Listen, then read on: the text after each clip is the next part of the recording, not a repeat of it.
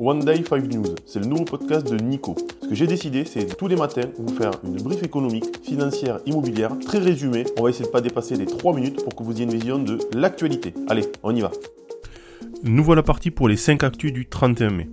Le Congrès américain doit voter l'augmentation du plafond de la dette pour apaiser l'incertitude des marchés boursiers. Le CAC 40 a reculé en attente de l'approbation du Congrès sur l'accord de principe pour relever le plafond de la dette américaine. Malgré un nouvel accord entre Joe Biden et Kevin McCarthy, de nombreux parlementaires du grand All Party ont déjà exprimé leur intention de le rejeter.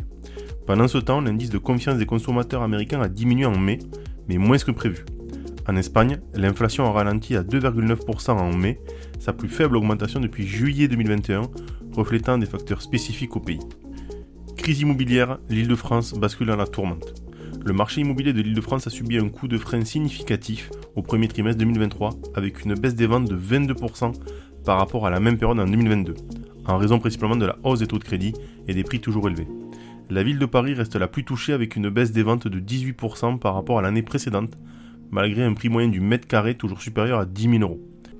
En petite couronne, les ventes d'appartements ont chuté de 20% et de 25% pour les maisons. En grande couronne, l'activité a reculé de 22% pour les appartements et de 25% pour les maisons.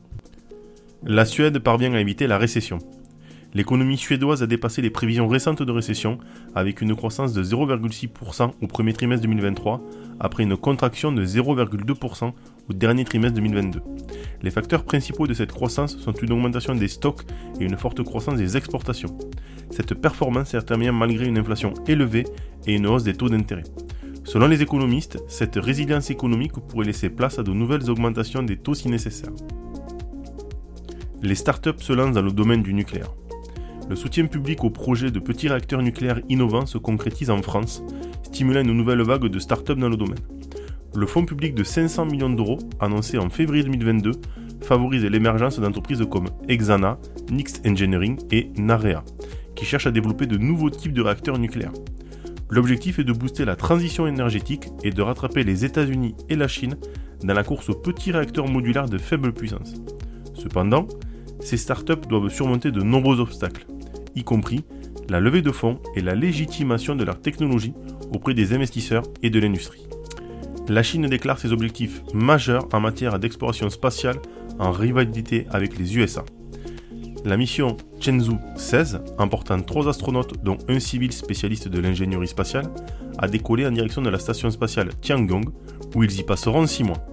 La Chine prévoit de lancer un télescope spatial Xuntian, qui aura un champ de vision 350 fois plus grand que les télescopes Hubble, renforçant ainsi les ambitions spatiales. Alors que la concurrence spatiale entre la Chine et les États-Unis s'intensifie, Pékin prévoit d'envoyer un humain sur la Lune d'ici à 2030. Cependant, Malgré les tensions, la possibilité de coopération en matière d'exploration spatiale est entravée par la législation américaine interdisant la collaboration avec l'agence spatiale chinoise. Allez, on finit par l'analyse. Les marchés financiers sont encore suspendus à la décision des États-Unis sur la validation du plan de la dette. Cela ne paraît pas gagné pour le moment.